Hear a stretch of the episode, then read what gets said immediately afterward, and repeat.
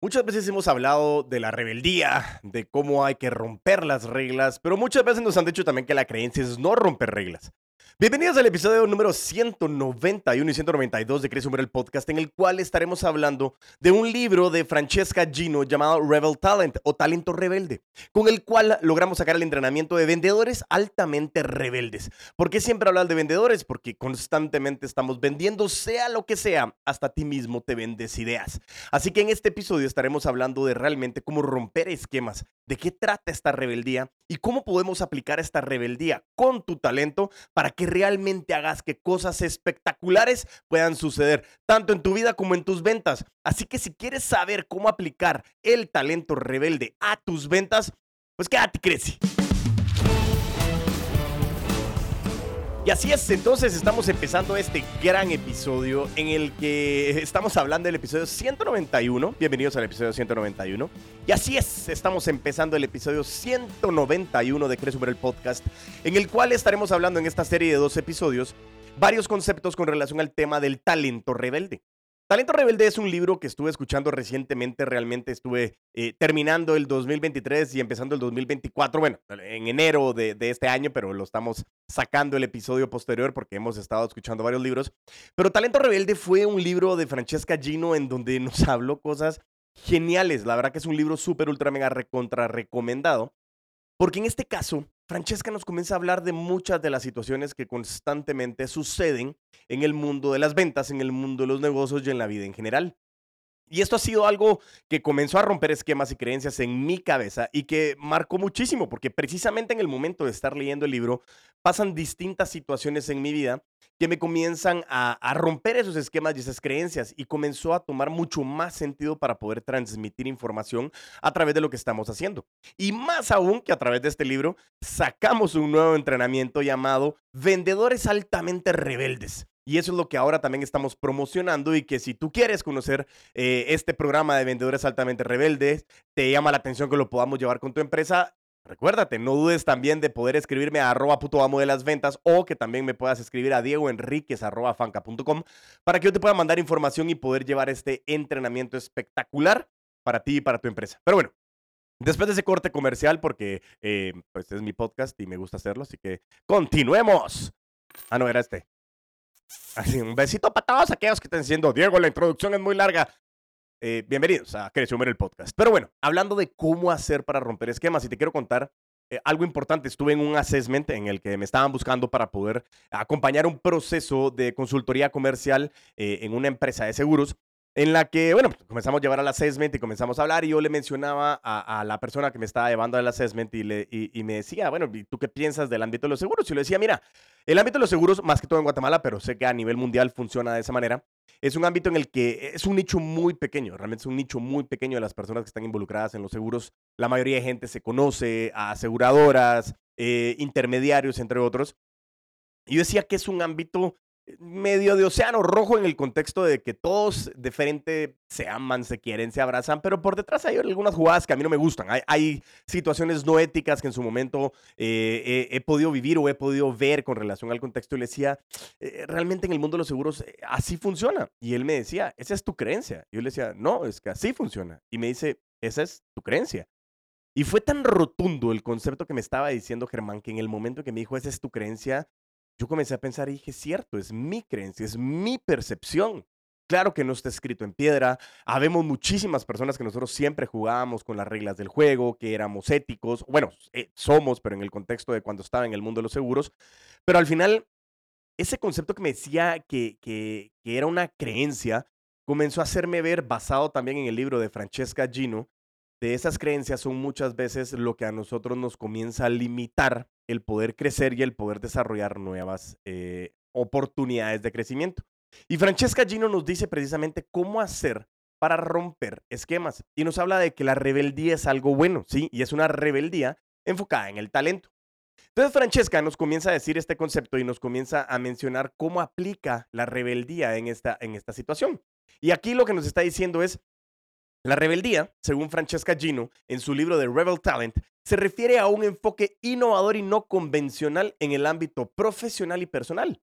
Es una forma de rebeldía, no es una simple desobediencia o contrariedad por sí misma, sino es una expresión de originalidad, creatividad y pensamiento crítico.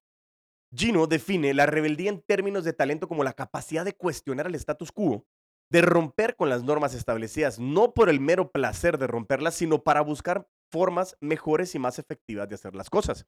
Y se trata de una rebeldía constructiva que busca innovación y la mejora continua, tanto a nivel individual como organizacional.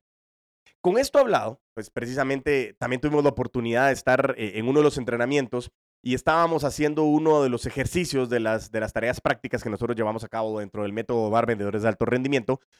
Y surgió una, una historia en la que estábamos definiendo un perfil del cliente y es una definición de un cliente semificticio, pero que nos sirve muchísimo identificar perfiles de clientes que ya existen en nuestra cartera. En ese contexto, el simple hecho de poder tener eh, en nuestra cartera ese tipo de clientes nos permitía comenzar a tener ciertas historias con relación a esta persona.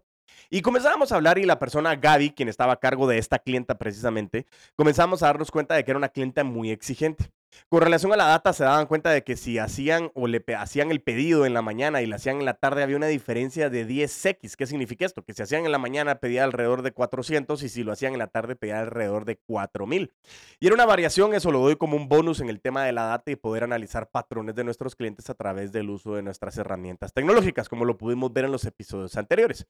Pero el tema puntual es que Gaby se comenzó a dar cuenta que existían ciertos procesos en la empresa que, que, lo que hacían era enviar el producto de una manera muy tardada. Claro, la empresa tenía procesos y eso le permitía ser mucho más ordenado. Gaby comenzó a darse cuenta de que si rompía ese proceso y hacía unas situaciones que le permitían hacer la entrega al día siguiente, hacía que la cliente estuviera más contenta y le volvía a pedir otra vez más eh, producto al finalizar la tarde. Y comenzó a darse cuenta de que eso podía ser mucho más productiva, tanto su comisión, pero lógicamente también la productividad de la empresa. Y ahí volvió a tomar otra vez concepto y noción lógica de lo que habla Francesca Gino en su libro de Rebel Talent. Si Gaby no hubiera pensado en ser rebelde, en saltarse ciertas reglas, en poder hacer esta situación y traerlo a colación para poder mejorar el proceso, para poder entregar el producto más rápido y eso significara una productividad más elevada, tal vez no nos hubiéramos dado cuenta de que era una oportunidad genial de poder vender 10 veces más, no solo con esta clienta, sino posiblemente con otros en la cartera. De eso habla Francesca Gino en la rebeldía o en el, talento rebelde, en, enfocarnos en el uso de esa rebeldía.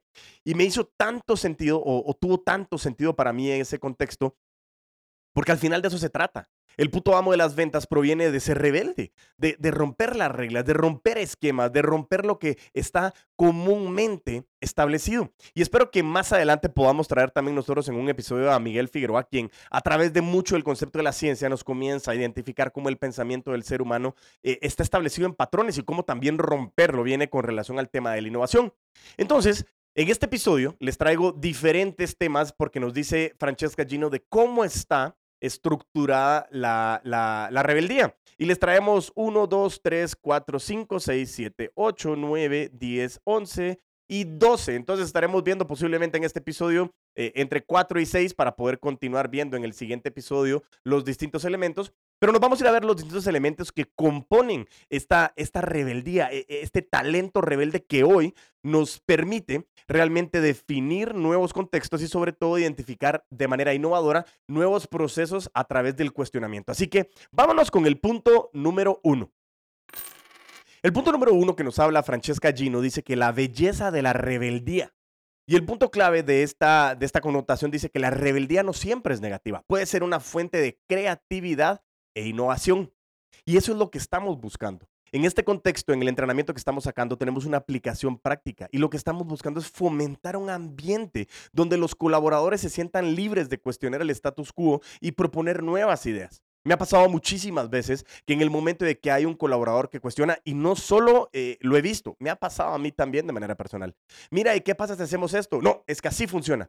Y en ese momento nos estamos centrando tanto en la creencia de que así funciona que no dejamos esa iniciativa esa, e, e, esa manera creativa e imaginación que muchas veces los niños tienen, pero que nosotros sencillamente la frenamos porque así funcionan las cosas. Y eso es el Asha. Así se hace acá. Y el entrenamiento de vendedores de alto rendimiento, vendedores altamente rebelde, viene precisamente a romper esos Ashas, a que estemos constantemente amarrados a la innovación y que la belleza de la rebeldía es cuestionar constantemente ese contexto. Cómo nosotros podemos fomentar un ambiente que nos permita cuestionar qué es lo que está pasando, siempre enfocándonos en cómo podemos mejorar tanto al cliente interno como al cliente externo para poder incrementar de una manera espectacular nuestros resultados poder llevar nuestros, eh, nuestros programas, nuestros productos, nuestros servicios a mayor y a mayor cantidad de personas y poder nosotros impactar de mejor manera. Por eso es la belleza de la rebeldía. Como realmente hoy los estoy invitando a que seamos talentos rebeldes, a que basémonos mucho en la parte básica y regresemos a ser esos niños que muchas veces buscaban esa rebeldía con tal de estar preguntando y cuestionando por qué así y por qué no de otra manera. Así que la belleza de la rebeldía nos está hablando precisamente de que no estamos enfocados en una rebeldía negativa, sino en una fuente de creatividad e innovación que nos permite realmente poder romper esquemas y poder traer situaciones nuevas a través de cuestionar el status quo, que es lo que se mantiene, esos ashas. Así que, buenísimo con esta primera parte, vámonos con el punto número dos. Francesca Gino nos dice también cómo nosotros tenemos que ser novatos por elección. Y cuando somos novatos por elección en esta situación, lo que nos está diciendo precisamente es cómo nosotros podemos ser, mantener una mentalidad de novatos. Eh, nos va a ayudar a ver oportunidades donde otros ven obstáculos, porque cuando alguien es nuevo, cuando alguien entra a un nuevo trabajo, cuando empiezas una nueva, un nuevo ejercicio, una nueva actividad, un nuevo hobby, comienzas a cuestionar muchísimas cosas, porque no sabes, porque sencillamente eres novato, eres principiante. Y eso es algo que a mí también me, me, vuela la cabeza, porque normalmente el ego eh, que nos limita muchísimamente a todos los seres humanos a crecer, hay veces que nosotros queremos ser los que saben todo, los que aquí nosotros no me cuestionen nada porque yo ya lo sé todo, porque yo soy el maestro, yo soy el gurú. Eso no es cierto. Y ahí es como el... Ah, no. No, no he encontrado. Tengo que mejorar el tema de los sonidos de mi, de mi, de mi mezcladora porque no he grabado los demás de la patada, creo yo, ¿no? Sí, no tengo ningún sonido ahí. Pero hay una patada de karateca que es ¡Haya! El tema puntual de poder patear esas mentalidades estúpidas. Porque también creo que, si no estoy mal, Francesca Gino decía que, que, lo impresionante era poder, e, entre más aprendes, más te das cuenta realmente que, que es apasionante no saberlo. Porque puedes crecer. ¿Cómo se llama el podcast? Crece o muere. Cuando uno deja de crecer empieza a morir. Entonces ser novatos por elección es algo espectacular. Es adoptar una actitud de aprendizaje constante, atender siempre, alentar a tu equipo a que pueda explorar nuevas habilidades y perspectivas, no solo para lo que hacen. Por eso mismo a mí me encanta estar escuchando y consumiendo contenido no solo con relación al mundo de las ventas, es con relación a muchas cosas. ¿Cómo realmente nosotros podemos hacer eso y poder identificar que constantemente nosotros podemos ir creciendo? y poder conociendo nuevas oportunidades. Por eso es que a mí me apasiona y el novatos por elección es que tú decidas siempre ser principiante en lo que estás haciendo, porque te va a permitir siempre darte cuenta que nunca vamos a poder saber todo. Vámonos con el siguiente punto. La originalidad cuestionadora. ¡Ay, ay! Dice, cuestionar las normas y procesos existentes puede llevar a mejoras significativas. Y en este caso lo que nos está diciendo es realizar sesiones de brainstorming donde podamos desafiar las prácticas actuales y se propongan alternativas innovadoras. En este caso estuvimos viendo que enero 2024, bueno, todos los eneros últimamente de los últimos años ha sido como que duran muchísimo y comienzas a ver los memes de enero 40, enero 79, muchas cosas que nos comienzan a dar cuenta que al final es, estamos viviendo con relación a lo que pasa el día, el día a día, el síndrome de la cabra loca, lo que nos está limitando, cómo nosotros los estamos haciendo, qué más podemos hacer y eso, eso nos comienza a limitar el crecimiento que nosotros podemos llegar a tener. Porque la originalidad cuestionadora nos está diciendo, hey, pasó algo, sentémonos, hagamos un brainstorming, ¿qué fue lo que pasó? ¿Cómo lo logramos hacer? ¿De qué manera fue efectivo? Nos dijeron que no, ¿por qué nos dijeron que no? Si te dijeron que no, pregunta, hey, ¿por qué elegiste a alguien más? ¿Cómo lo puedes hacer? ¿De qué manera lo puedes hacer? Y eso es algo muy importante para nosotros poder identificar una mejor manera realmente para poder tener esa información y poder saber cómo constantemente esa originalidad cuestionadora es siempre a través de la belleza de la rebeldía, ser novatos por elección, nos va a permitir cuestionar constantemente las cosas. Pero cuestionar no significa que estemos abiertos a que las cosas puedan mejorar. Porque normalmente decimos, la zona de confort está hecha. Y aquí ya lo estamos hablando. En el mundo de las ventas ya decimos, no, yo ya lo sé todo, a mí no me enseñes nada. A mí me pasa muchísimo cuando entramos a, entrenamientos en ventas y hay personas que tienen muchísimo tiempo de estar en ventas y me dice, Diego, ¿qué me vas a enseñar si yo llevo más tiempo vendiendo que tú de vida? Y yo les digo, tienes toda la razón, posiblemente no te puedo enseñar nada en el tema de ventas, pero lo que sí te puedo enseñar es en el tema del comportamiento del ser humano. Porque tu consumidor está cambiando constantemente. Y cuestionarte si tus procesos de ventas que aprendiste y que realmente estás aplicando hoy son los mejores, cuestiónalo. El tema puntual que nos dice Francesca Gino es que esa originalidad cuestionadora te permite siempre a saber si existe una mejor manera, un mejor proceso, un proceso más eficiente que te haga alcanzar tus resultados mucho más fácil. Y por eso se dice, work smart, not hard. ¿Qué significa eso? No solo hay que trabajar duro, hay que trabajar de manera inteligente y lo hemos hablado muchísimas veces con relación a ese gran contexto. Así que la originalidad cuestionadora, el tercer elemento.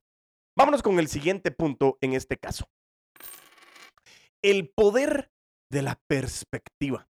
Y esto viene mucho con relación a lo que les comentaba del assessment de las creencias y nos dice Francesca Gino. La diversidad de opiniones y experiencias enriquece la toma de decisiones. Acá hay un tema y hay una, una frontera que, quiero dejar bien clara, porque en el momento de que nosotros comenzamos a, construir equipos diversos y promover la inclusión de distintos puntos de vista en las discusiones, hay dos grandes enfoques. El primero, que es algo que yo quiero que tengamos bien claro, muchas veces sucede, eh, que el, el punto principal es queremos involucrar a más personas en esta situación y queremos discutir y comienzan a crear comités y comenzamos, no, involucremos más personas y más personas para tomar una decisión. Y muchas veces pasa que cuando creamos una comité, es una, una comité, un comité, perdón, aquí es como, como no tengo la patada o el slap, es como, perdón, me disculpo. Cuando creamos un comité, muchas veces yo les digo que es una manera muy buena de hacer que quien tiene que tomar la decisión no la quiera tomar solo y que la quiera tomar en grupo para no tener que asumir la responsabilidad. Y eso es un error también. No solo es tener diversidad de perspectivas para la toma de decisiones, sino es alimentar con esas distintas perspectivas esa, eh, esa promoción de la inclusión de distintos puntos de vista a las discusiones para poder tomar una decisión. Pero la decisión al final tiene que ser de quien es responsable. Yo siempre les digo a las personas, puede ser que hoy no sea tu culpa lo que te esté sucediendo, pero es tu responsabilidad.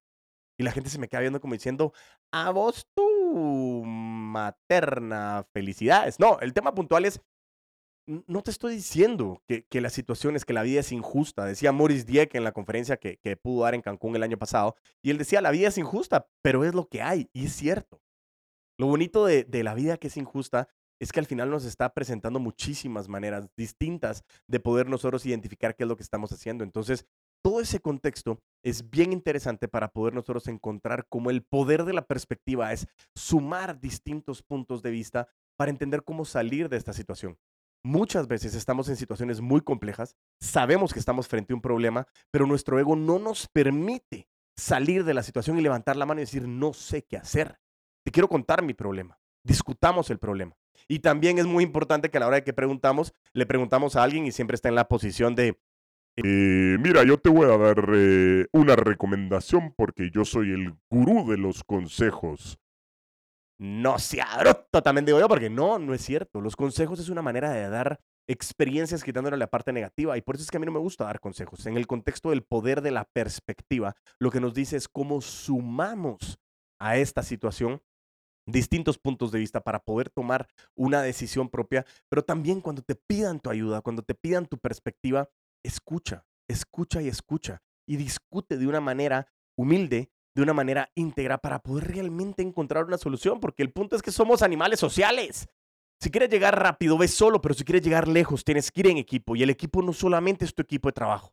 Es tu cliente interno, es tu cliente externo, es tu cadena de valor, es tu familia, son tus amigos, son tus conocidos, son tus referencias, son tus redes, tus redes sociales, tu networking. Todo esto es parte del poder de la perspectiva. Pero normalmente queremos decirle al mundo que lo sabemos todo y no es posible saberlo todo. Crece o muere. De eso se trata este podcast. Así que llegamos al fin de este episodio porque no quería alargar lógicamente tanto este episodio. Vamos a continuar en el siguiente episodio, en el episodio 192, donde lo puedes perder porque vienen otros puntos súper interesantes que nos van a hablar del talento rebelde, basado en el libro de Rebel Talent de Francesca Gino, en donde nos da muchísimas informaciones, puntos clave y aplicaciones prácticas que te estoy dejando a ti para que lo puedas llevar a aplicarlo en tu vida, en tu familia, en tu equipo de trabajo, pero sobre todo que nos enfoquemos en que todo el talento rebelde, lo que estamos buscando es cómo romper esquemas para poder nosotros salir y vender muchísimo más, que nuestras ventas se vayan a alturas que nunca habíamos imaginado y que realmente estemos nosotros siendo suficientemente rebeldes para formar parte de los vendedores altamente rebeldes que estén cuestionando y rompiendo esquemas para poder solucionar mejores problemas a nuestros clientes y poder asesorar y atender. Porque recuerda, el secreto del buen vender es saber atender. Así que mientras tanto nos volvemos a escuchar y a ver, a vender con todos los poderes.